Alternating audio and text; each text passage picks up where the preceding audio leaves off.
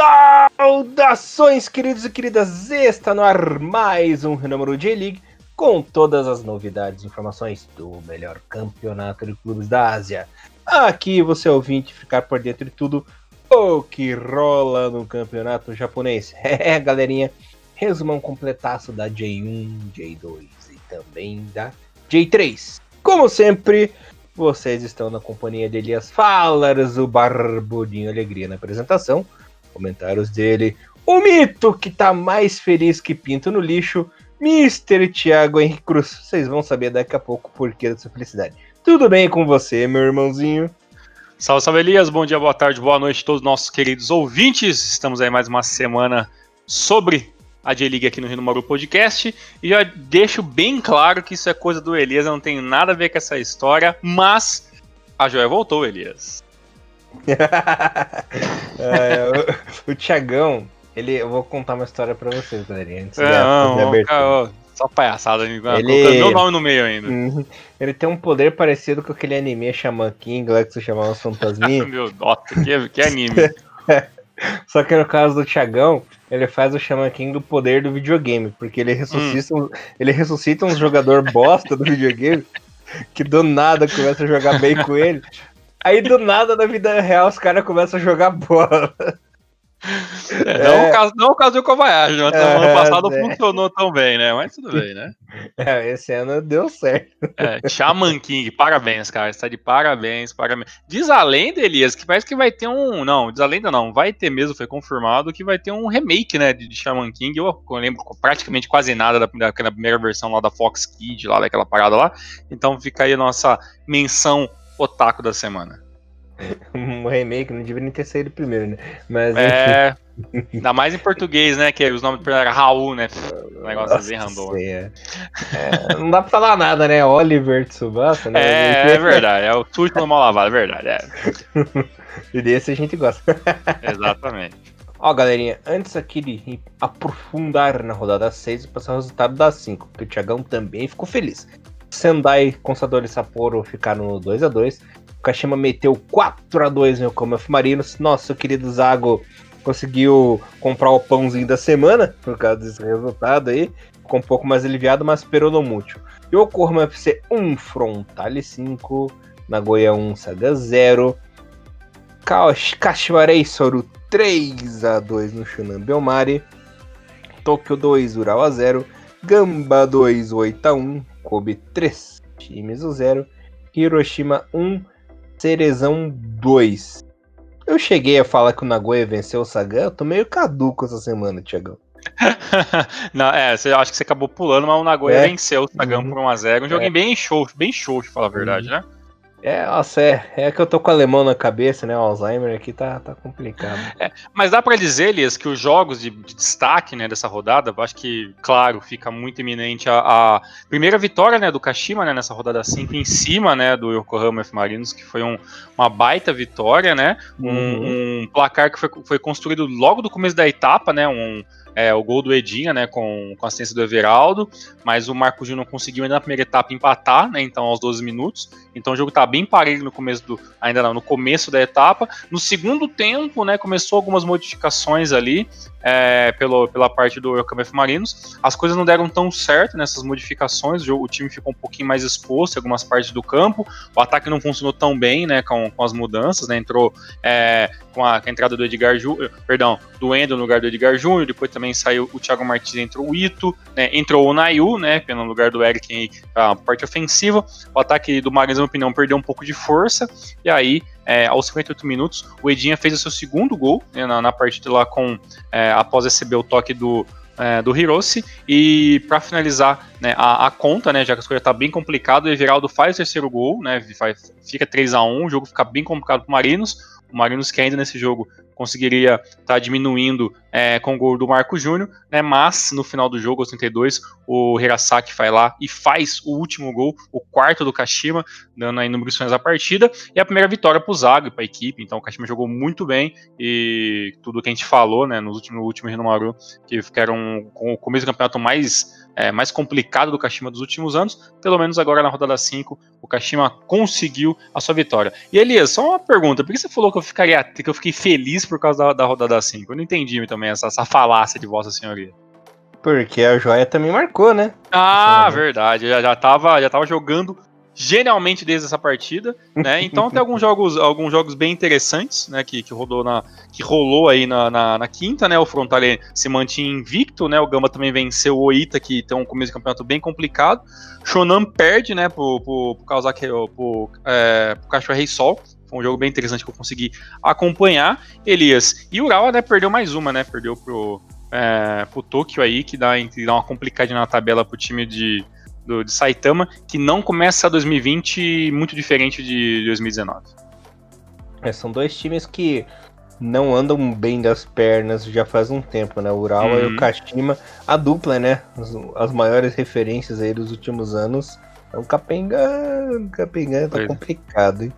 Pois é, no caso do Urawa, né, a gente, é, é, a gente percebe que bem, o time sabe fazer muito gol, mas a defesa é bem complicada, né? Então a gente vai falar que são duas derrotas consecutivas, né? O Tokyo tá tentando lá, né? Claro, tá um pouco mais acima da tabela, mas é, é o, o empate da semana que a gente falar foi bem duvidoso também, que deixou um sinal pelo menos de alerta, né? Para os torcedores do FC Tokyo. E aí, claro, bastante coisa pra gente falar durante a rodada 6 que começa agora. Uhum. Vou abrir a rodada 6 com o clássico de Yokohama. Aí hum. depois você fala do teu, do teu amado. Ok. Cara, é, pessoal, esse que foi o placar mais mentiroso da rodada. Mas também aplicou-se aquela regra do quem não faz, toma, né? Uhum. É, o Yokohama Fumarinos venceu de 4 a 0 esse jogo contra o Yokohama, mas foi muito, muito, muito injusto, né? O Yokohama você fez uma boa partida, atacou, não teve medo, foi para cima, mas o mais importante no futebol é o gol, né? E o gol não saiu. É, no primeiro tempo foram duas bolas na trave, no segundo tempo teve outra bola. É, o nosso querido goleiro do Marino fez uma excelente partida. O Cadical, né, Tiagão? Pegou uhum. tudo que podia pegar. Mas o azar reinou ali na equipe do Yokohaminha, né? Não à toa que o primeiro gol foi um gol contra, né? Nosso querido é, Táchiro, por uma infelicidade, desviou para dentro do gol. No começo do segundo tempo, o Marcos Júnior fez, fez o, o, segundo gol é, que aliviou um pouco a pressão que o Marinos estava é, levando no jogo, né, Tiagão? Como você, uhum. assim como no primeiro tempo, no começo do segundo tempo, partiu para cima de novo, chutava, chutava, chutava, e esse segundo gol deu um certo alívio para a equipe do Marinos. Mas mesmo assim, o Eucom FC não desistiu, continuou indo para cima, mas o gol não saía. Martelou, martelou, martelou, mas acabou martelando o dedo, né, Tiagão? Complicado. Aí o Endo marcou seu terceiro golzinho e o Edgar Júnior foi lá e fez o quarto. O segundo e o quarto gol do Marinos em posições um pouco suspeitas, né, Tiagão? Não sei se foi pelo ângulo de visão que nós temos os lances, mas foram meio estranhos esses dois gols aí dos brasileiros. É, teve a. Eu, eu fiquei revendo depois, né? Até antes a gente começar o programa, eu tava revendo os lances com você. Eu achei que no gol do, do, do Marco Júnior, ele não tava impedido, né? Tem ali, claro, um movimento um pouco é, de cabeça à frente, mas acho que o tronco e a parte do, do, corpo, né? Que acho que a parte mais importante que dá o impedimento, ele tava na mesma linha do, do, é, do, do defensor ali. Apesar que tinha, assim, outro jogador, um ou outro jogador do, do Marinos à frente, mas como eles não participaram do lance, não, não, não tiveram nenhuma participação, não, não aplica a regra de impedimento, mas o segundo, o, o segundo gol do, é, do Edgar Júnior, aí realmente a câmera meio confusa, né? Até repeti algumas vezes, mas eu também fiquei nessa dúvida. No entanto, Elias, mesmo que um dos gols tivesse sido impedidos, como não tem o VAR, né, na, na, nessa temporada, né, como a maioria de vocês sabem, é, não tinha como fazer nenhum tipo de reivindicação, né. E apesar que, né, Elias, o, se o quarto gol tivesse impedido, ainda assim seria um 3 a 0 ainda, e o Yokohama FC também sofreu muito, né, principalmente na segunda etapa, as bolas não entraram, as tentativas foram boas, né, até teve alguns, é, algumas tentativas bem, bem lustras, né, principalmente ali no, é, no comecinho do jogo, né, com o Saito, com o Ishimi, né, o Maguinho tentando estar de fora da área em alguns momentos também no, segundo, no, no primeiro tempo, enquanto ele jogou, que ele foi substituído na segunda etapa, é, o, o Tezuka até tentou também auxiliar um pouco ali, claro, com os limites técnicos da equipe, mas a grande verdade é que o Yokohama FC, apesar do placar, né, mentiroso, até pelo que a equipe conseguiu criar, é, realmente foi dominado e depois do terceiro gol, realmente a gente não viu nenhuma força de reação, né, da, da equipe do Yokohama FC.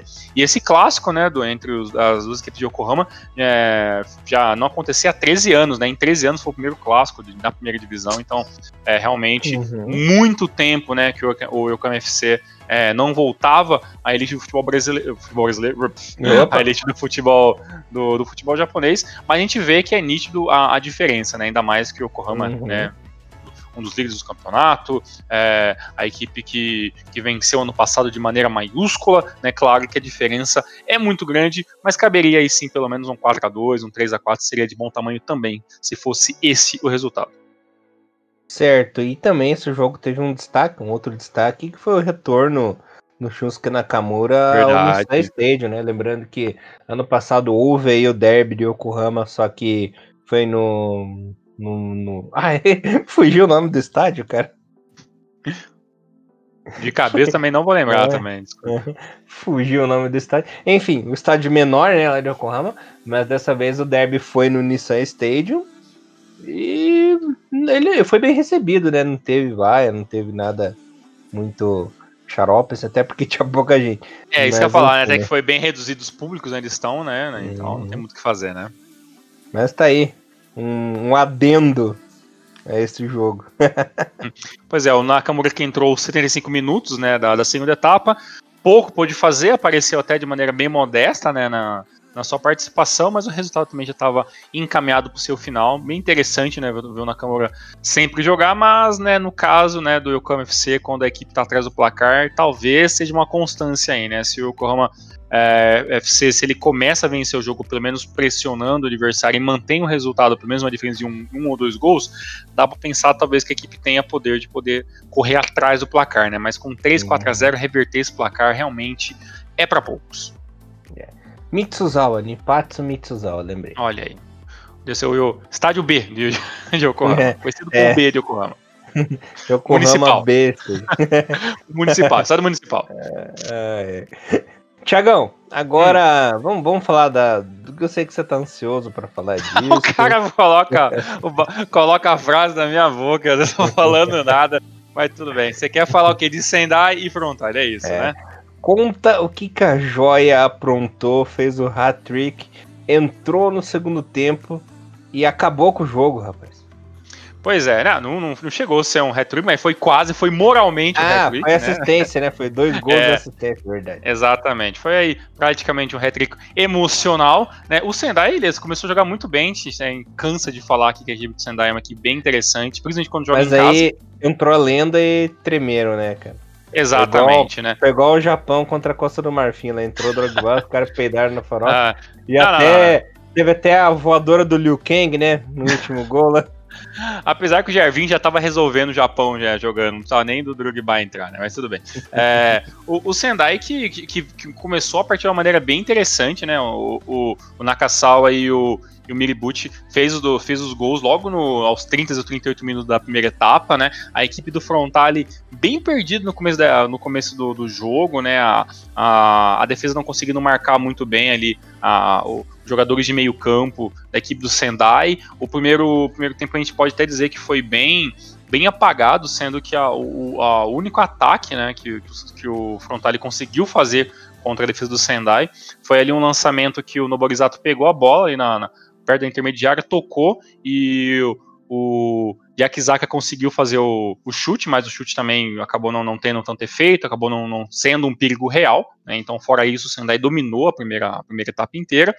No começo do segundo tempo, né, logo no primeiro minuto, teve as mudanças, né, entrou o, o Hatati e o Kobayashi, né, é, e a equipe mudou. O mais incrível foi ter tirado o Leandro Damião, né, e ter colocado o Yu Kobayashi, tanto para você ver como foi apagado o primeiro tempo do brasileiro, e as coisas começaram a funcionar, né, primeiro veio é, o, o, o, gol do Yokobayashi, né, de cabeça, no né, lançamento do, do, próprio Hatati, né, eles que acabaram entrando, e, e o gol de cabeça bem, é, não livre, mas subindo muito bem o jogador, tal, e o Kobayashi está sendo bem é, contestado, né, como, como titular, perdeu a titularidade na, na, temporada passada, o começo de 2020 não foi nada animador, ele estava no banco, né, e agora corre atrás de, de conseguir novamente a sua titularidade.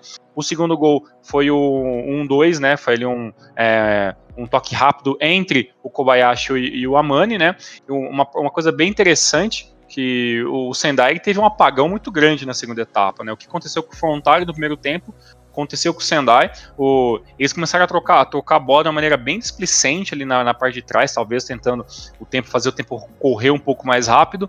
O, o pegou a bola correndo, teve um corredor gigantesco ali perto da, da grande área para fazer o, a troca de passes com o Kobayashi, fez a finalização, né, e acabou fazendo o seu gol. E no final do, do jogo, final não, já era em torno de uns 68 minutos, não tinha aí quase 30 minutos de jogo ainda.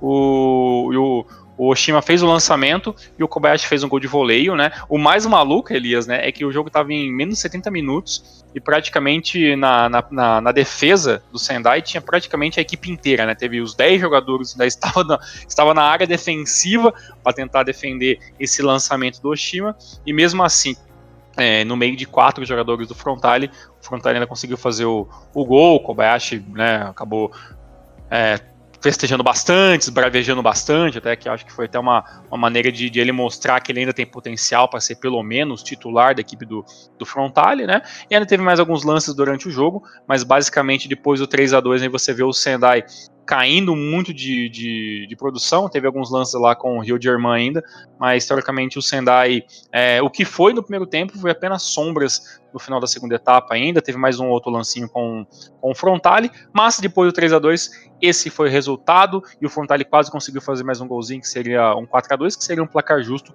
pelo que a equipe é, fez, principalmente no segundo tempo. Mais um bom resultado. O Frontale dando pinta que pelo menos esse ano, Elias, no começo da temporada, vai lutar para ser campeão. Segue o líder, Tiagão? Oi? Segue o líder? É, por enquanto pode dizer que sim, mas o ano passado a gente já viu que o Frontale, quando né, começou o pega pra capar no final da temporada, perdeu um pouco do gás. Aí vamos ver se esse ano a equipe tá um pouco mais vacinada desses vacilos que aconteceu no passado. E o Gamba Osaka que venceu em casa o Sanfrede? Convence... Venceu e convenceu ou é aquele. É, é Vou dizer pra você, Elias, quando foi a última vez que você ficou convencido, né? Eu até volto a pergunta pra você, né? Quando foi que a gente tá convencido com, a, com as atuações do Gamba Osaka, né? É, eu, particularmente, não estou convencido já faz, um, já faz um bom tempo, né? O resultado, o resultado foi interessante, né? Um gol do, é, do Miura, né? Que ah, no finalzinho do primeiro tempo, aos 41. A equipe do, do Hiroshima, em alguns momentos, muito melhor do que a equipe do Gamba, principalmente na, na parte de toques de bola, ali na parte da frente ali. É, bem interessante a, a maneira com que os brasileiros é, fazem a, a, movimentação na equipe do, do Francisco Hiroshima ali com o Douglas e com o Leandro Pereira, mas faltou o gol, né? Então a equipe do Francisco teve todo o segundo tempo, vai atrás é, de, de, pelo menos um empate, né? Mas a equipe do Gamba conseguiu se organizar no segundo, no segundo tempo, fez as melhores, é, digamos, é, as melhores substituições né? Entrou, entrou Yadima, entrou o Ono, entrou o Patrick, né? E outros jogadores. E meio que o tempo foi passando, o, Hiroshima foi vendo que não estava conseguindo o, o, gol com tanta facilidade, as trocas de, de jogadores sempre é uma coisa que está bagunçando muitas equipes, né, Elias? Que agora que com esse esquema de você poder trocar cinco vezes né, no mesmo jogo, é, as equipes mudam muito de dinâmica, né? E mesmo o San Francisco Hiroshima, que trocou alguns nomes interessantes, depois acabou entrando o Ryonagai, mesmo assim a equipe não conseguiu empate, né? Melhor para a equipe do a equipe de Osaka que jogava em casa e por enquanto está jogando, né? Com, com a matemática e o livro de regras debaixo do braço, né? Mas convencer, sinceramente, o Gamba ainda não. Ai, ai. é isso aí, né? ai, ai, ai, ai, principalmente, principalmente pra equipe do San Francisco Hiroshima, né? Que a gente tava com uma expectativa pelo menos é, mediana, né? Pra que a equipe poderia fazer nessa temporada, mas por enquanto, né? Ela tá naquela famosa listinha de, de, de equipes que está devendo um pouco, né? Ah, está, de, está deixando a desejar, né? O Hiroshima, que nesse momento é o décimo colocado do campeonato. Complicado. Um jogo entre Sapporo e Nepsetoka que ficaram no 1 a 1 Hum. É, eu reparei numa coisa bem legal, cara, é que tá tendo muita propaganda ali na, nas placas tailandesas. Você vê uhum. muito patrocínio tailandês ali, bem bacana. Então, tá tendo uma interação, né? Uma divulgação bem legal. Só um comentário a mais, né? Que eu queria falar dessa partida. É, o Suga abriu o placar para a equipe do Sapporo. E no finalzinho do jogo, num vacilo da defesa, Muroya foi lá, encheu o pé e empatou a partida. Sugino foi a loucura, né, Tiagão? Ficou inconformado Sim. com o gol no finalzinho ali. E foi sacanagem, né? O Sapporo aguentou, aguentou, mas no finalzinho deixaram aí a desejar. Pois é, o FC Tokyo é a equipe mais brasileira na J-League. Quatro brasileiros, né? É, nessa partida aí, Leandro, Diego, né, o Silva e o Adailton. E a equipe do, do, do Sapporo, como você falou bem, né? Se defendeu muito bem. Eu, eu fiquei um pouquinho naquela, na, naquela ideia, talvez que faltou um pouco mais de, de, participação da parte ofensiva, né? Foi o gol do Suga, né? É, na, na, primeira etapa, né? Se eu não me. Se, agora não me, não falha, me falha a memória, foi uhum. bem no uhum. finalzinho da, da, primeira etapa. No segundo, na, no, na, segunda etapa, muitas poucas chances aí na parte da frente, ali com, com o Komai e, e com o Botroid, que depois acabou sendo substituído, né? O Sokrasin jogou também.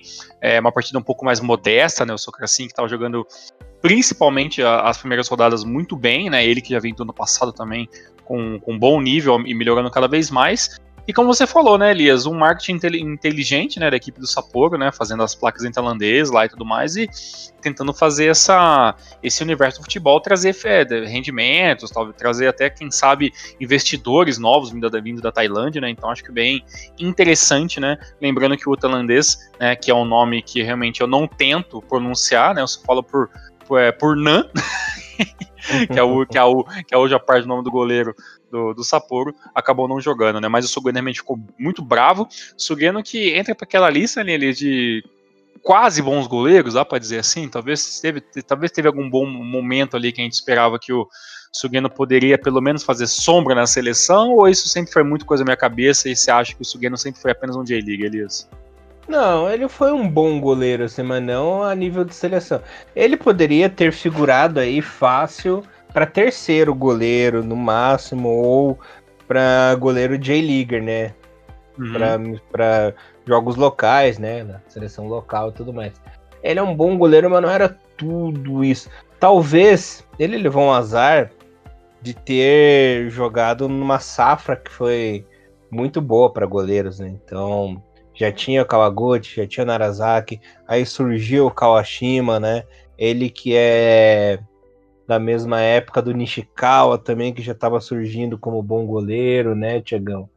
Então, até o próprio Higashiguchi, ele é um pouquinho mais velho que o Higashiguchi, hein? Então ele surgiu ali numa numa geração que estava bem farta na, no gol, né, Tiagão? Então isso acabou uhum. aí é, deixando ele um pouco para trás. Até porque o Kawashima foi titular aí na seleção por um milhão de anos, né? Faz Talvez, sentido. É. Faz sentido. Talvez, né, se, se, tivesse um pouquinho mais de rendimento no começo da carreira, quem sabe, né, poderia até uhum. pintar ali, né, mas realmente ficou, ficou realmente por isso mesmo. O Hayashi é também, que é o goleiro deve Toco também, é um goleiro isso. que eu acho muito legal também. Uhum. O problema do, o maior problema do Sugino mesmo é que o, o Nishikawa, ele, por jogar no Grau, ele tinha, ele tinha um destaque muito maior, né, Verdade. então na hora da de escalar os goleiros para convocação e tudo mais, o Nishikawa sempre se sobressaía ali. Querendo ou não, onde você joga pesa também, né? Tem isso. Ah, também, é. Né? o famoso joga onde, fera, né? Sim, verdade. Onde você joga, né, faz toda, faz toda a diferença. No Hayashi também acaba passando bem em branco também a questão da seleção, sempre achei ele bem, é, bem legal. Mas o, o, até acho que até esse momento, né, Elias, até porque a temporada 2020 vai ser tão, é, tão ímpar, né, até porque não vai ter os rebaixamentos nem nada, e eu até acredito ainda que a parte da tabela vai ser bem menos é, traumática né, esse ano, tá, a não ser pelas equipes A, né, de nível escalão A da J-League, que ficarão, no, que se, se ficarem no, na, na parte baixo tabela vai ser bem ruim é, para a imagem das equipes, mas o, o Petrovic está tá fazendo um trabalho muito do honesto né, na, na, na, equipe do Sapporo, né? Tá com, consolidou um novo projeto de, de, de, jogar, linha jogando com três zagueiros fixos, né? Então mostrando que, que consegue jogar com uma equipe mesclando jogadores mais velhos com jogadores mais novos, velocidade, finalização, então acho interessante. A única coisa que, que às vezes eu fico pensando em questão do Sapporo, Elias, é que eu não sei se dá para esperar mais muita coisa do, do, do, do, do, do Botroid, cara. Não sei se eu acabei pegando um pouco de birra dele pelo rendimento abaixo, não sei se a idade pesa um pouco, mas sabe, parece que não sai mais nada disso, entendeu? É, ele já deu mesmo. É, é, e aí o Douglas não é titular, né? E aí outros jogadores não têm a oportunidade de, tentarem a titularidade um pouco melhor, né? E acaba ficando por isso mesmo. E pelo lado do FC Tokyo, né? Pra gente ser justo, né? O, o FC Tokyo que, claro, né? Lutando na parte de cima da tabela, né? Com alguns não, não tendo 100% de resultados positivos para sua equipe, mas esse esse praticamente 4-3-3 que a equipe joga bem ofensiva, né, acabou sufocando a, a equipe do Sapporo, e também se o, o, o FC Tokyo saísse com a vitória de 2 a 1 ou 3 a 1 também não seria nenhum, nenhum resultado fora do comum, né? Até porque a equipe tem essa, essa filosofia, né, muito bem implantada aí de um futebol total, né, um dos poucos na temporada 2020 do futebol japonês. E o Petrovic, que ele é o famoso técnico sementinha, né? Ele sempre planta a sementinha uhum. dele. Ele que, por um azar, ele nunca consegue vencer, né, Tiagão? Ele não Sim. consegue os títulos, mas ele sempre deixa o legado, né? Sempre deixa a plantação farta ali para infelizmente os outros colherem os frutos. Concordo, né? Infelizmente é a cena do Petrovic, mas eu ainda acredito que, que antes da aposentadoria dele, alguma coisa no Japão ele tem que vencer, né? Eu acho que é mais do que merecido. Se não acontecer, seria uma pena, mas eu acho que ele merece ainda. É o Elias da Sérvia, né?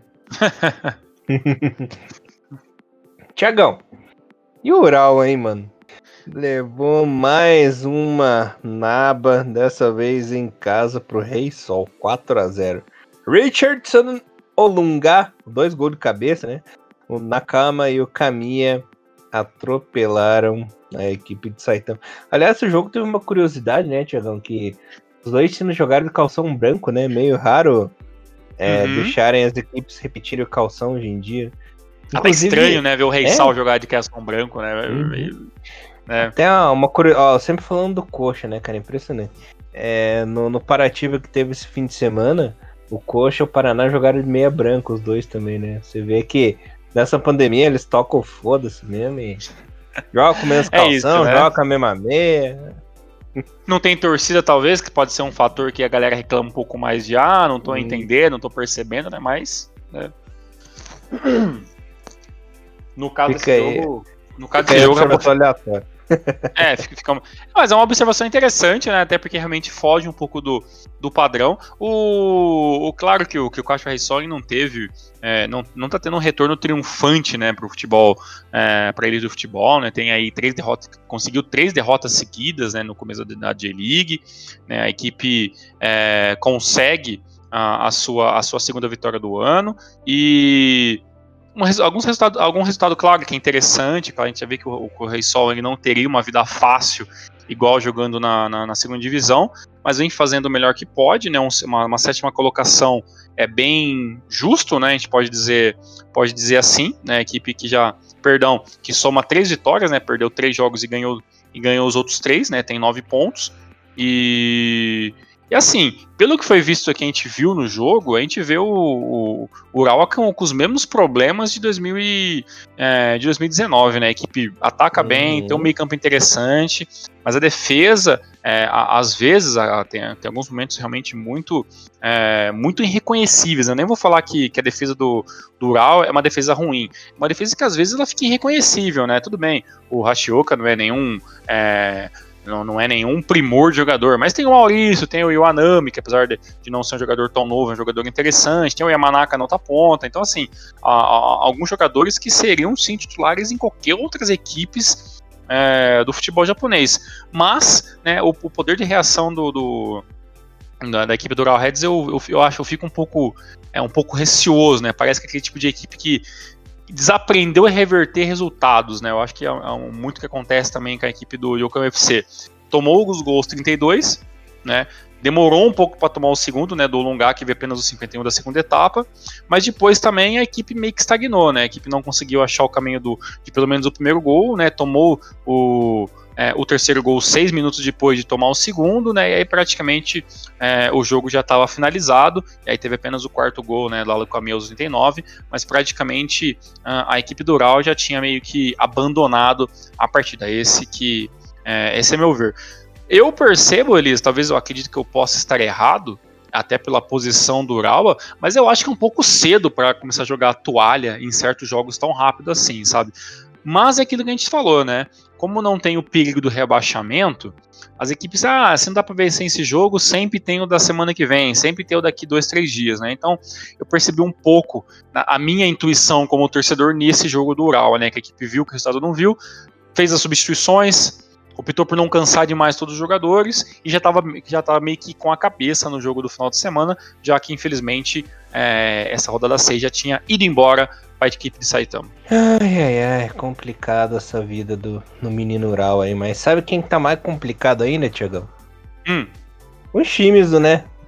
Não venceu até agora, já são seis jogos sem vitória, cinco derrotas e um empate. Dessa vez empatou pelo menos, né? Abriu o placar com o uhum. Carlinhos, mas o Harakawa foi lá empatou para a equipe do Saga. Ia vencer fora de casa, né? Mas os deuses do futebol não permitiram tal façanha para os laranjinhas, Tiagão. E foi nesse jogo, né, que aconteceu o grande lance da rodada, né? O zagueiro Eduardo do Sagantoso tirou na linha, né? A, a, bola, que seria claramente gol da equipe do Shimizu. Mais um resultado negativo, né? A equipe que já tá, já está acumulando isso desde o começo do, do campeonato. Eu cheguei, eu falei, avisei vocês que, que realmente eu não, não tava vendo muita coisa demais na equipe do, na, na equipe do Chimes. Eu tinha lá um pouco de, de frisson, algumas mudanças, mudanças do logo e tudo mais. Mas realmente eu não vejo nada demais assim. A equipe do Chimes para mim é bem mediana, com alguns reforços bem dos duvidosos, né? Mas claro, tem jogadores interessantes, jogadores de muito é, com uma, com uma certa qualidade. Mas se for para pensar, Elias, o primeiro gol, o gol mesmo do, do, é, do Shimizu, foi um gol também todo meio esquisito também, né? O goleiro não saiu uhum. do chão, foi um bate-rebate dentro da área, né? O cara subiu de, cabe subiu, de, é, subiu de cabeça, bateu, a bola veio pro Carlinhos, ele deu, ah, digamos, o segundo toque também de cabeça, matando o goleiro, mas praticamente ali um, um, um rolo dentro da área do, do, do Sagantoso ali, e, e depois disso também pouco fez, né? Teve alguns lances, alguns chutes, mas basicamente nada, nada muito diferente disso, né? Acho que dá pra gente dizer que o lance da rodada foi o, a, a, defesa do, é, do, do, zagueiro do Sagantoso, né? Se não me engano, foi até o zagueiro brasileiro Eduardo que fez isso, até me, me corri se eu estiver errado, que uhum. seria a possibilidade de, de ser o segundo. É, o segundo gol da equipe dos times e o, e o, zagueiro acabou salvando ali dentro da linha ali e tal, e acabou ajudando a segurar o empate, né? E é meio que ficou por isso mesmo, né? E o gol do, do, do Harakawa também de fora da área, chutando bem no cantinho do goleiro, foi um chute bem interessante. Mas são duas equipes que dificilmente brilharão meu, meu, meus olhos na temporada 2020. E o Nagoya, rapaz, que passou o trator pra cima do Oita, jogando fora de casa, hein? Três, foi só o Jô sair que o time resolveu, né, Tiagão? O problema uhum. era o uhum. Jô. o Yoshida, o Yonemoto e o Tinen contra, né? Resolveram a parada pro Nagoya. E o Ficadente tá, tá faceiro, hein? Pois é, cara. Foi um jogo bem interessante, né? O Ficadente ficou mente faceiro. O Oi tá tendo um, um, início de campeonato também, entrando para aquela linha de começo de campeonatos muito ruim de algumas equipes que a gente estava esperando um pouco mais, né? As coisas não estão tão fáceis assim na, pro Oita, né? Décimo segundo colocado. É, conseguiu duas vitórias, mas alguns resultados também bem negativos. Na verdade, são o Oita até o momento tem duas vitórias, é, três três derrotas e um empate. Né? Então, assim, a equipe, claro, mostra que a, talvez a verdadeira faceta né, da, da equipe do Ita, né, que já é uma, uma equipe que já está perdendo um pouco de espaço, os resultados às vezes não, não vêm com tanta facilidade. A equipe do Nagoya jogou muito bem, né? Como entrou, é, conseguiu o primeiro gol aos 31, né? Com, com, com o Yoshida. Acho bem interessante frisar, Elias, que a equipe do, do Nagoya está jogando com um esquema bem interessante, que é o Mukanzaki sendo praticamente um pivô, né?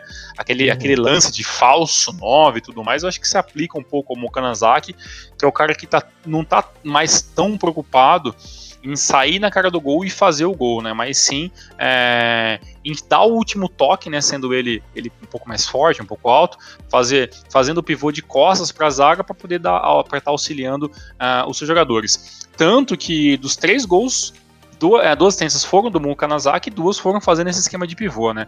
Mas a equipe do, do Nagoya, é, pra gente dominou o primeiro, dominou o primeiro tempo ali, teve um escanteio é, do que teve ali o, é, a finalização do Yonemoto, né? Teve é, os dois passes do. Foi dois passes para gols que deu, que, no, que deu o Mukanazaki no primeiro tempo, e um deles foi o gol do Yoshida. Na segunda etapa, as equipes conseguiram fazer. É, a equipe do Ita fez algumas modificações muito rápidas, né? Até tem na, na, na esperança de, de conseguir um empate, né? Mas a, a, equipe não, não deu muita liga, o resultado não veio. O, o, Moriyama fez o segundo gol aos 48, né? E no finalzinho, aos 33, o Yonemoto, que já tinha quase feito um gol é, no, no lançamento de escanteio no, no primeiro tempo, acabou receber, fazendo ali um, uma, um toque rápido junto com, com o Mukanazaki, recebendo ele como é, na forma de pivô e finalizando fazendo o terceiro gol. Para mim, o, o Eita salva talvez esse jogo ali por, é, pela boa atuação do, do Takagi, né, o goleiro, que, que com certeza o, se não fosse a, as suas boas defesas, a equipe tinha tomado cinco gols facilmente nessa partida, né? E o meio defensivo que no, no meio do no meio de todo esse furacão que foi o, o ataque do Nagoya, acabou conseguindo parar é, esse ímpeto e ajudando o goleiro Takagi a não deixar a situação do Eita ainda pior. Fora isso, né, Shinen, né, o Atari e Turma foram praticamente anulados o jogo todo. O ataque do Oita bem ruinzinho na temporada 2020, pelo menos nessas primeiras rodadas. Kobe e Cerezinho ficaram no 0 a 0 né? O que, uhum. que aconteceu? E o que que tá acontecendo com o Ionite, hein, cara? Dá pra gente falar que perdeu a mão? Talvez seja um pouco cedo, né? Mas realmente é, o resultado é muito, muito adverso, né?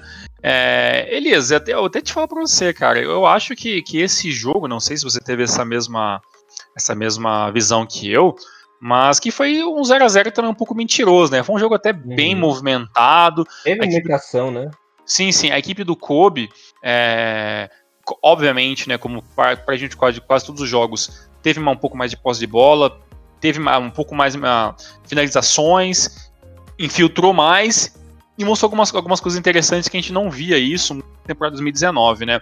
E nesse jogo, praticamente 70% dos ataques do Kobe, a bola vinha do Iniesta, o Furhat e do Furhat para alguém. Então, assim, o Furhat tá, tá começando a ter um entrosamento um pouco melhor com o Iniesta. Eu acho que isso pode dar um pouco de frutos. Eu não sei se esses frutos vão ser, vão ser considerados títulos daqui a um tempo, né? Mas a grande verdade é que o Kobe foi melhor, teve as melhores chances, tanto com o Inés chutando, como o Furuhashi também em alguns momentos conseguindo.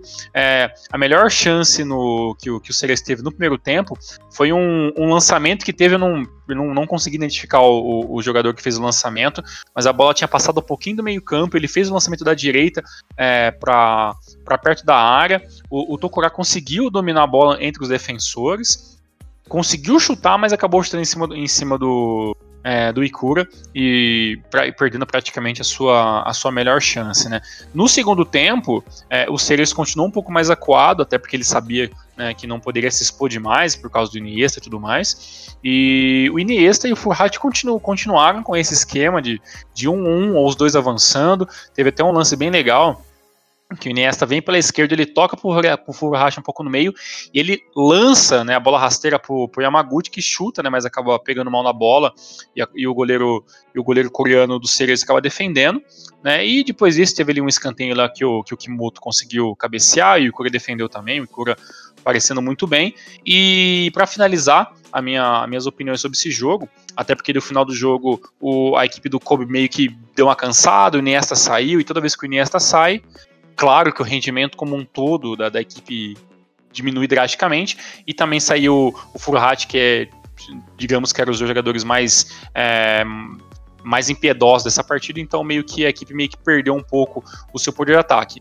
E no final do jogo, né, Elias, o, o Kiyotaki conseguiu um bom lançamento, consegue pegar a bola de frente pro gol e acaba chutando para fora, né? Então, é, o Kiyotaki já não é o mesmo, já faz um tempinho. E o Kashima, hein, Tiagão? Perdeu mais um. Quando a gente achou que ia finalmente engrenar o negócio, que o Zago ia ter o pãozinho dele garantido de novo, perdeu o clássico ali pro Belmari, 1 a 0 e Shihara fazendo golzinho de cabeça, rapaz.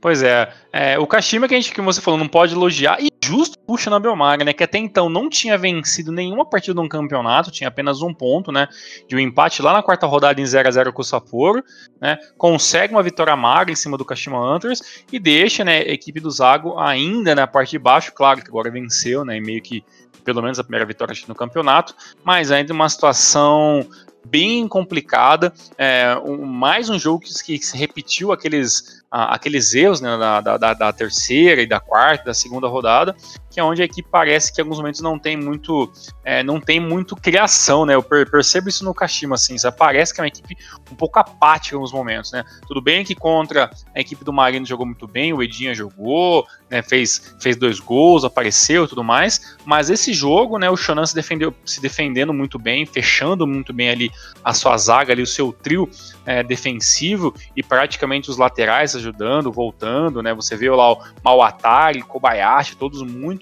é, empenhados em ajudar a parte defensiva da equipe do Shannon Belmari. Acabou dando resultado, né, segurando completamente a equipe do Kashima, que teve sim boa chance durante o jogo, mas todas paradas pelo, pelo é, talvez pelo um pouco de má sorte, né, e, e muito também pelo, pelos jogadores do Shonobu Mari, e o Ishihara, né, conseguiu aos 66 minutos, né, depois de fazer ali um, uma troca de passes com o Kobayashi, fazer o gol que seria ali o gol da vitória do time do Shonobu Mari, e deixando a equipe do, do Kashima Antlers ainda na, na penúltima colocação, incômoda, incômoda penúltima colocação no campeonato. E ainda, né, apesar do Zago ter feito, né, mais uma vez falando, né, conseguido a primeira vitória, mostra que para a equipe do, do Kashima jogar como o treinador quer, acho que vai faltar ainda bastante treinamento, as coisas tendem a não ser tão fáceis em Barak em 2020, Elias. É, pelo jeito, vai ser mais um ano sofridinho, hein? Uhum infelizmente, talvez, é, parece que vai ser essa a sina de 2000, 2020, né? Pelo menos. Uhum. Tudo pode acontecer, né? Porque até o campeonato é longo ainda, né? Mas é claro, né? Não, não existe nenhum, né?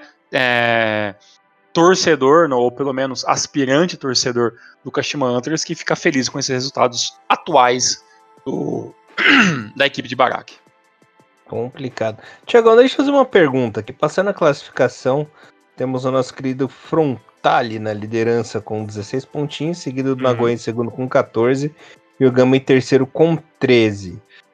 O Frontale tá com essa bola toda, tá jogando bem mesmo desse jeito, ou ele tá aproveitando que as equipes não estão com entrosamento tão 100% assim, ainda estão pegando ritmo de jogo e tudo mais, ou realmente o Frontale tá com esse diferencial para ser o líder isolado da competição? Olha, Elias, eu acho que a palavra, talvez, que, que a gente não pode falhar muito é negócio de diferencial. Eu, eu não vejo o, o Frontale tão melhor no papel do que, por exemplo, é o Marinos, né? Mas é, a gente sabe que dentro de, dentro de campo a J-League é, um, é, uma caixinha de surpresa, né? Como a gente mesmo falou, a gente não, a gente não tem certeza de nada né, no futebol japonês, né? É claro que no papel o, e pelo que vem jogando algumas partidas, o Yokohama F. Marinos tem, tem toda, toda a banca de jogar como um atual campeão, de impor o de campo, se impor jogando fora de casa, é uma equipe muito boa, muito bem organizada, mas no papel você vê algumas equipes que a gente não esperava, né? A gente não esperava nesse começo de campeonato é, ver, o, ver o Gamba, apesar de um futebol muito, muito burocrático, com 13 pontos, com 4 vitórias, entendeu? A gente, obviamente que ninguém imaginava que o Nagoya, após ter perdido alguns jogadores, teria, estaria jogando de uma maneira tão coletiva e tão é, primordial como vem jogando nessas últimas, nessas últimas rodadas, né? A equipe do, é, a equipe do Nagoya, para você ter uma noção, é, o, o, futebol japonês é tão maluco que apenas Nagoya e Frontale não perderam é, nessa temporada ainda, né? Então, a equipe do Nagoya a gente sabe que não tem, não, não tem um primor de defesa, ou pelo menos na temporada passada, a defesa deixou a equipe em maus lençóis em vários momentos, mas em 2020 até então as coisas funcionando. Eu acho que o que voltando ao Frontale, eu acho que uma coisa que acaba pendendo pro lado dele, é que eu acho que nem todas as equipes japonesas estão sabendo lidar muito com, essa ideia de fazer as cinco alterações, né? Até porque, Elias, é, algumas equipes nem banco qualificado tem para fazer, fazer essas cinco alterações, né? Mas pelo rodízio, pela necessidade de estar tá jogando, tá jogando vários jogos, né, nessa grande maratona que vai ser 2020, as equipes se sentem na obrigação, né, até para manter os seus jogadores fisicamente bem em todas as partidas, fazer, fazer esse rodízio. E é nesse rodízio maluco que algumas equipes acabam caindo de qualidade, né? A parte boa do Frontale para mim, que eu acho que é apenas Frontale, Marinos, talvez Yokohama FC, né, e outras equipes, né, claro que gradativamente menor, poucas são elas que têm um banco qualificado para você trocar cinco jogadores e ainda se manter ainda o mesmo esquema tático e a mesma qualidade. Eu acho que o, que o Frontale ele tem um banco com alguns nomes interessantes e alguns jogadores que perderam a titularidade em 2019, no caso, como por exemplo o Kobayashi. Então, você tem na teoria um banco muito bem qualificado. Agora, por exemplo, é muito difícil imaginar, Elias, que o Hiroshima, que o Oita, que o Vegeta Sendai, que o Shonobi Omari, né, que o Sapporo, o próprio Lakashi Rei Sol, eles tenham no seu banco cinco, seis jogadores que pode estar tá entrando todo o jogo e ainda assim fazer a diferença, entendeu? Então eu acho que ah, se o Frontale tiver conseguir esse trunfo, né, de sempre deixar na sua manga quatro ou cinco nomes de jogadores que possam ser substituídos à altura para entrar durante o jogo, eu acho que o Frontale sai na frente, como tem como está fazendo isso nessas primeiras partidas. Agora, se isso vai ser crucial isso vai ser predominantemente importante para vencer o campeonato, aí é outros 500. Mas pelo menos para início de J-League e pensando em Luvan Cup, pensando talvez futuramente em Copa do Imperador, eu acho que o banco é um diferencial. Acredito que é isso que está acontecendo com o Frontale, pelo menos nessas seis rodadas do campeonato inicial. Tiagão é uma lenda nos comentários, né? Impressionante. O cara arrasou. e nesse momento, Tiagão, só hum. para encerrar aqui o assunto, se tivesse rebaixamento esse ano, Tava caindo Shimes e Kashima, né? Sim, imagine né, uma coisa dessa, né? Seria realmente uhum. muito. É aquilo que a gente até comentou no, no último Renomaru, né? Se realmente na temporada 2021, dependendo do acontecer, poder cair, vai ter mais, é, vai ter mais rebaixamento, mais equipes podendo subir, acredito que pode acontecer uma revolução muito grande do futebol japonês. Isso vai ser bem legal de estar tá, pelo menos acompanhando. É é claro que pro ouvido e pro ouvido do, do torcedor imaginar um Kashima, um Shimizu, né, um, um sei lá, um Urawa, um Gama caindo para a segunda divisão, isso é muito ruim. Mas é, a gente vem falando, né? Já tem uma galera que já tá aqui naquela zona do ostracismo já faz um tempo, né? Ele, o Shimizu é muito mais o, o Sagantoso, bem, o Shimizu nem tanto, mas Sagantoso, Shonan, né? Até o Verado Sendai, uma hora vai acabar perdendo um pouco dessa força que, que vem mantendo ele há tantos anos na primeira divisão, mas são equipes, são algumas equipes no futebol japonês que a gente vê que parece que ela não consegue mais evoluir, né? E isso você acaba, acaba dando passagem para as equipes que sobem, né? E quem sabe quem, quem subir na, nas próximas temporadas podem ser equipes que, que vão saber lidar com isso e podem meio que enterrar algumas equipes do futebol japonês, né? Então isso que a gente vai ter que esperar para ver mas, por exemplo, como você falou, né? Se quer imaginar Kashima e Shimizu caindo para uma segunda divisão, é algo que com certeza seria revolucionário, claro, negativamente em muitos aspectos, mas ainda assim revolucionário para o patamar atual do futebol japonês. Falando em patamar atual, Tiagão, vamos para J2 agora? Vamos lá. Que são times que irão subir para reformular o patamar do campeonato japonês. E vou começar já, já com uma notícia triste para o nosso querido amigo Lucas Prado. O Jeff United perdeu, perdeu em casa no clássico pro Verde Tokyo por 2 a 1 O Renault Falas, Renault Famaguchi meteu 4 a 1 no Ryukyu. Totig 0, Tsuegen 1. Kofu 1, Omiya 0. Olha o Omiya, hein? Olha o Omiya, hein? Que coisa, rapaz. Tava tão bem. Agora vai. Ah, vai, né? Matsumoto. Ah, ou não. o Omi é que lembra muito o esquilinho lá, o Cid da Era do Gelo, né? Sim, sim, sim. Tá vacilando, desculpa te, te interromper, é. mas o Omiya uhum. não poderia ter perdido essas duas partidas consecutivas, né? Só acho. É. Complicado. Deu gás pra equipe do Nagasaki, né? O uhum. Albirex e o Montedio ficaram no 1x1. O Júbilo Iwata ganhou do Giravans por 2 a 0 Kyoto 2 RM 1, Mito 4, Matida 0, Fadiano 1, Nagasaki 2 e Tokushima 0, Ave Espinhão. Parece que o sonho do Tokushima acabou essa temporada, né? Foi uma temporada mágica passada. Tudo bem que ainda tá em quarto, né? Lutandinho ali na parte de cima da tabela. Mas será que vai ter gás igual ano passado? É o que veremos, né? E o Jun Hanato anotando um double, hein? Interessantíssimo, né?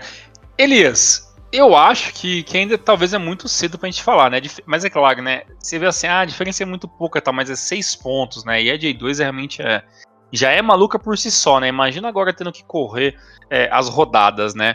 É... Bem, sinceramente, eu ainda. se eu tivesse que apostar minhas fichas, eu apostaria no, no, Tokushima, né? Não no, não no Kyoto, né? Que tá sempre iludindo o meu pobre coração. É, acho também bem interessante a gente frisar né, a quinta colocação do Jubiluata, né? Um pouquinho melhor do que a gente esperava. Né, sinceramente, eu acredito que ninguém esperava muita coisa né, do Júbilo, né? Até pela temporada passada. É, o Abispinha lutando inicialmente, né, ainda com 10 pontos, né, ainda também é interessante, apesar de duas derrotas, né? Então a gente vai frisando isso. A única equipe ainda que, que está invicta no campeonato é o líder, né? Vivar Nagasaki tem cinco vitórias, um empate e nenhuma derrota. Os demais têm duas em uma, e algumas equipes até um pouco mais que isso. E a parte de baixo do campeonato não é nada muito diferente daquilo que a gente já imaginava, né, Elias, né? Com dificuldades muito grandes, né? O Matsumoto também muito longe, né? É, um, perdão, e a, o Montedio muito longe, né, de ser aquele Montedio que, um, que uma hora lutou é, para ficar, para se manter na primeira divisão, né, e o Ehime também há muitos anos na, no anime muito torcedor, né, sem falar, né, do, do Guma Kusatsu, né, que também já está é, na parte de baixo da tabela do futebol japonês, já, já não é de hoje, né, dos demais, acredito que muita coisa vai acontecer, e só te pergunto uma coisa, Elias, esse vai ser o ano que nós vamos falar mais do mito Holy Hulk? Ou não? Eu não sei se vai falar bem ou vai falar mal, né? Mas falaremos. Mas falaremos. Fica aí a dica, né? Só passando aqui a tabelinha rapidinho pro pessoal. Nagasaki é o atual líder com 16 pontos, seguido do Mi em segundo. Lembrando, galerinha, que esse ano não tem playoff, então sobem só os dois primeiros. E também não teremos rebaixamento. Então, o Ryukyu por, por sorte, né, esse ano tá salvando, né? Tem apenas dois pontinhos na lanterninha e o Zaspa no momento também com três pontinhos na parte de baixo da tabela, hein?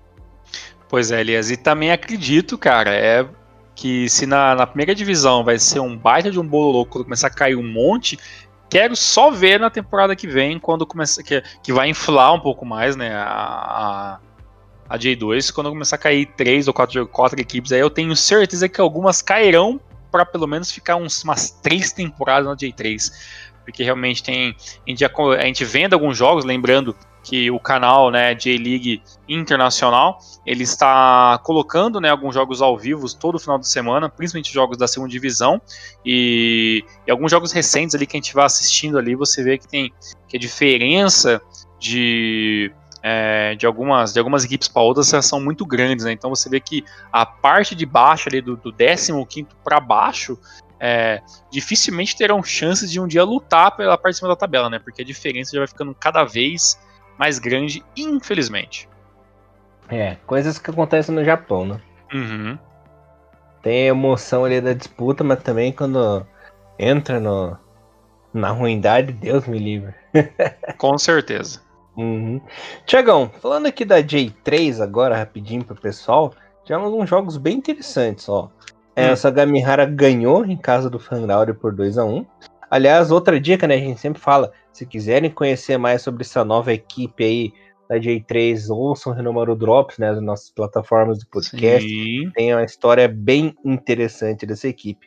O Grula foi goleado em casa pelo Qatar por 4 a 1 Fukushima e Fujieda ficaram 1 a 1 o Imabari ganhou do Cereço B por 1x0. Imabari também tem uma história bem interessante no Drops, né, Tiagão? Bem uhum. legal mesmo.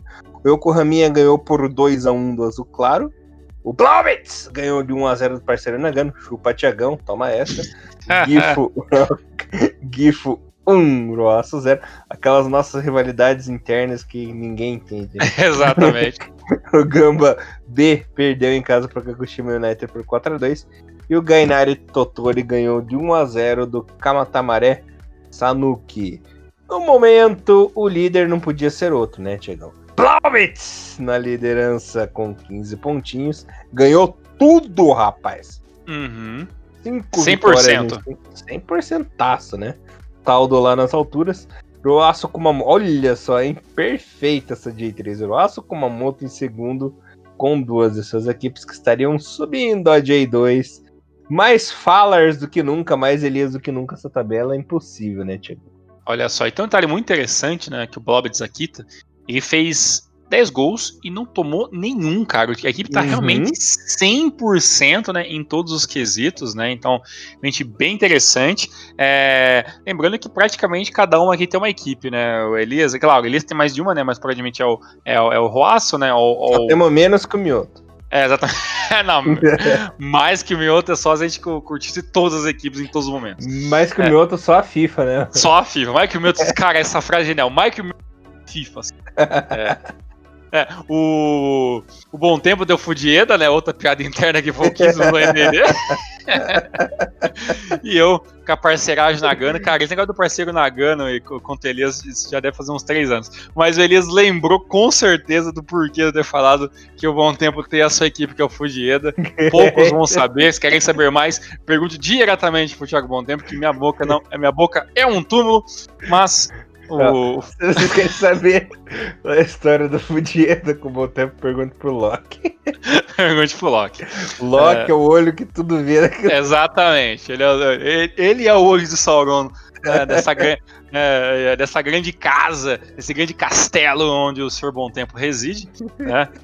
E é isso aí. Sem mais detalhes. Elias, J3 esse ano, bem interessante. Ele vai estar morrendo durante um bom tempo ali. Durante um tempinho vai continuar rindo ali. Ah, É. Ai, ai.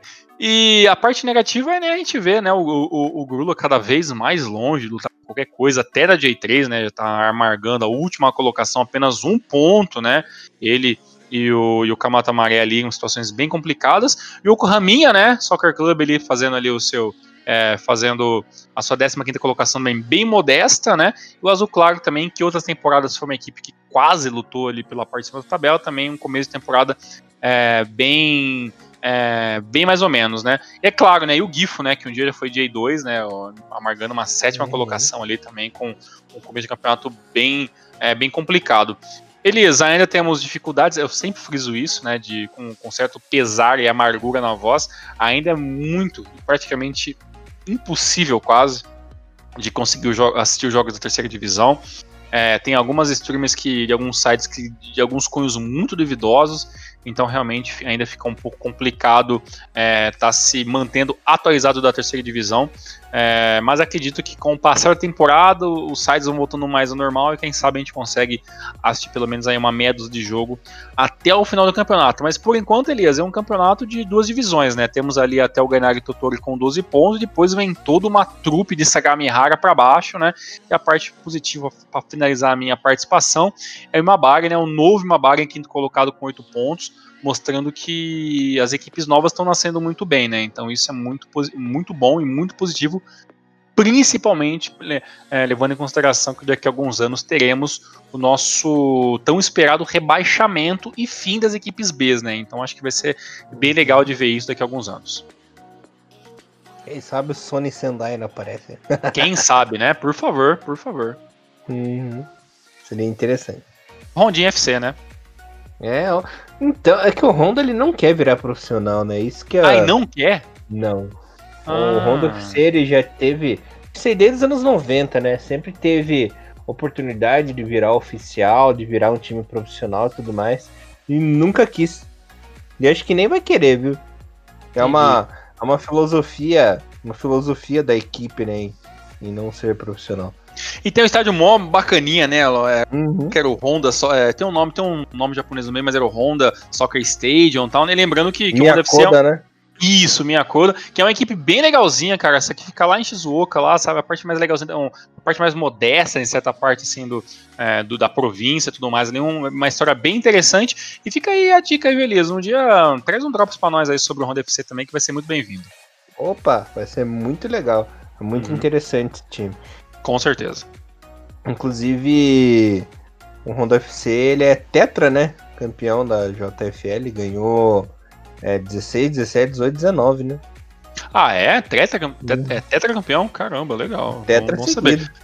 E pra você ver, né? Uma equipe de 71, né? 70, 71, eu tô falando meio coisa de cabeça, mas vou dar uma bugada aqui, aí, ó, só pra, pra confirmar. E é bem, é bem interessante que você vê, tem o futebol japonês ele é, ele é, muito mais rico, né? Então por isso que a gente começa a ouvir umas, umas bobeiras, a gente fica meio de cabelo em pé, porque realmente tem muita coisa legal no futebol japonês, assim como tem muitas histórias muito boas de bons times brasileiros que acabaram sendo equipes que não venceram muita coisa, que ficaram na parte de baixo da, das tabelas da vida aí, mas ainda tem uma, uma história muito rica. Elias, sétima rodada e oitava vai acontecer em um piscar de olhos, né, pra gente aqui. É, no final de semana, no dia 26 do 7, temos é, mais, mais uma rodada. Lembrando, Elias, que essa rodada teremos uma coisa legal, né? Teremos um jogo num horário mais de boinha para nós, né? Temos o um jogo é, no, no, entre Sapporo e o F Marinos. É, se não mudar o horário nem nada, se não, se não estiver sendo trollado pelas informações do site aqui, mas o jogo está marcado para 1 e 5 da manhã, uma hora da tarde lá no Japão, então teremos um jogo aqui um horário mais de boa. Os demais jogos né, da, rodada, da rodada 7 serão entre 6, 6 e meia e 7 horas da manhã. E já adiantando que no dia 1 do 8, né, 1 de agosto, temos aí é, jogos é, entre 6 e 7 horas da manhã. E também teremos mais um jogo, pasme, também um jogo do Sapporo, num horário mais de boa, às 2 horas da manhã, entre Sapporo e Viseu Kobe no dia 2 do 8, pela oitava rodada. Então, na rodada 7, teremos um joguinho a uma é, e 5 da manhã, né, no, no, dia 26. Depois já anotem também aí que no dia 2 do 8 temos Sapporo e Viseu Kobe às 2 horas da manhã. Uhum. Só para encerrar o programa, falando que tivemos dois japoneses que ergueram caneco essa semana no futebol europeu, né? Olha aí. O nosso querido Minamino pela equipe do Liverpool, né? Oficializado Boa. aí o título, ergueu o canequinho. E o nosso querido Okazaki, campeão uhum. da segundona espanhola pelo Huesca. Olha aí, o Esquinha de volta à primeira divisão. Tem um por mim ele rapidamente ali falando como foi essa trajetória da temporada 2019/20 uhum. do Huesca e o, e o Minami né, aí, né, merecidamente participou né, de, de, de várias partidas na minha opinião, ficou um pouco longe de conseguir ser titular. Acho que vai ser muito difícil para o Minami ser titular dessa equipe é, atual do Liverpool, mas fez a sua parte, teve a sua margem de contribuição. E o Okazaki jogou muito, né? 12, 12 gols, né? É, uhum. Foi praticamente um. Acho que importantíssimo, com certeza um dos japoneses mais é, que mais fizeram gols nessa temporada europeia, né? E acabou ajudando o Esca subir. E fica aí também né, a observação do Kagawa, né, pelo, pela equipe do Saragossa, que estava a jogar os playoffs, né, então tem chances também aí uhum. da equipe do Saragossa estar tá voltando à, à, primeira divisão também. E a parte negativa, né, ainda na Espanha, é que a equipe do, Malor, do, do Mallorca, né, do, do Cubo, acabou acabou caindo, né, para a segunda divisão também é muito complicado também e outras outras coisas más por aí. Então um detalhe também legal, né, Elias, que não tem nada a ver com, com é, com elevação de ca... levantar caneco nem nada, né? Mas é aquela, aquela informação que o Bom Tempo trouxe pra gente, que, que o Maidia, né, que o Daiso Mendes está voltando de Portugal, né, pro, pro uhum. Japão, né, depois de uma passagem rápida de um ano praticamente no futebol português, as coisas acabaram não funcionando tão bem, né, quanto como o jogador queria, então teremos aí um jogador japonês repatriado um pouco cedo talvez, né, mas ainda mais, mas mesmo assim um jogador repatriado ao futebol japonês em breve aí, pela equipe do Cereço. Maravilha, Tiagão. E lembrando também que quem tá na forca é o hum. nosso querido Shibasaki, né? equipe do Verdade. Deportivo lá. Você acha que dá pra, pra pensar que vai sair ou, cê, ou já partiu dessa já também? Hum, não sei, é difícil, né? É, o time foi muito inconstante aí é, a temporada toda. O Shiba, que é um dos destaques da equipe, mas também nada tá ajudando uhum. É, já tem aí, se não me engano, quatro derrotas seguidas, né? Caramba, quatro seguidas é muita coisa. É, nem lembro mais. Então as coisas ficam tá. meio que ficam. Tá difícil. Não, o negócio tá, tá complicado pra equipe do Deportivo. Se não me engano, é. Agora, né? Quinta-feira, a partida. Uhum. E aí termina define. também já, né? E aí define uhum. quem. Ou, ou, ganha ou ganha, né? Não tem nem, não tem é. nem conversa, né? Se eu não me engano, contra a equipe do Fuenlabrado. Foi no Labrada, né? Assim, não lembro o nome do time. Mas precisa ganhar. Porque assim, é, o La Corunha tá agora na vigésima colocação com 48 pontos. Esse já caiu, né? Tem, mas tem que tem golear. Ah, não, já, já, já era, cara. Porque. Já foi, já vendo foi. aqui, já foi. O saldo é horrível. Porque quem tá fora da zona é o Ponferradina, né? Uhum. Ali que tem menos 5. O La Corunha tem menos 18. Não tem como, já era, caiu. Caiu também. Eita. É, vai pro mesmo número de vitórias aí, mas não, não tem jeito, não. Não tem muito o que fazer. Não. Então temos mais um rebaixado essa temporada, que é o nosso querido Shibasaki. O Shibazaki também, que a gente sabe, né, que teve uma. que foi muito, muito controverso, né? Essa, essa, essa troca de equipe, né? Do, do, do, do, Uhum. do Getafe, né? E tudo mais. quem que ele se meteu. É, e que, que encrenca, né? Então, assim, foi muito, Uhum. é, muito complexo, né? Talvez a gente só vai saber disso um dia que ele vier a público falar, né? Por que, que, por que, que optou por, por trocar de equipe e tudo mais, mas realmente foi uma, foi uma troca muito, é, muito da complicada, né? E só é, eu joguei informação assim, né? Que o, sobre o Daisen Maeda. O Daisen Maeda, que pelo site que eu tenho aqui, ele ainda tem contrato ainda com, é, com o Matsumoto Yamaga, né? Mas já tem sondagens aí, claro, nossa fonte Thiago Bom Tempo, uma ótima fonte, pra, é uma das melhores fontes que a gente tem. É, tem aí o interesse do Cerezo estar comprando, né? Ou pelo menos pegando o Daisen de empréstimo, o Matsumoto, Uhum. que precisa de dinheiro, né? Obviamente, né? Agora que tá na segunda divisão.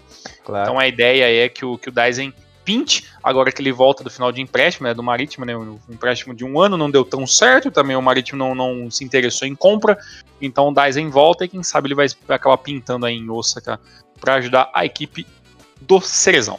Espero que com muito sucesso, né? O Shinji Ono, segundo o nosso querido Bruno Matsuoka. Com certeza, o Shinjo da nova geração, O Dazon Maeda. da Zão Maeda. Semana que vem tamo aí, Thiagão? Com certeza, semana que vem estamos aí com mais um capítulo da maratona da J-League É 2020. uma verdadeira maratona de jogos aí. Fique com a gente, galerinha. Beleza, Thiagão? Valeu! Valeu, Elias, muito obrigado, valeu, galera. Até semana que vem. Abração, galerinha. Sayonara!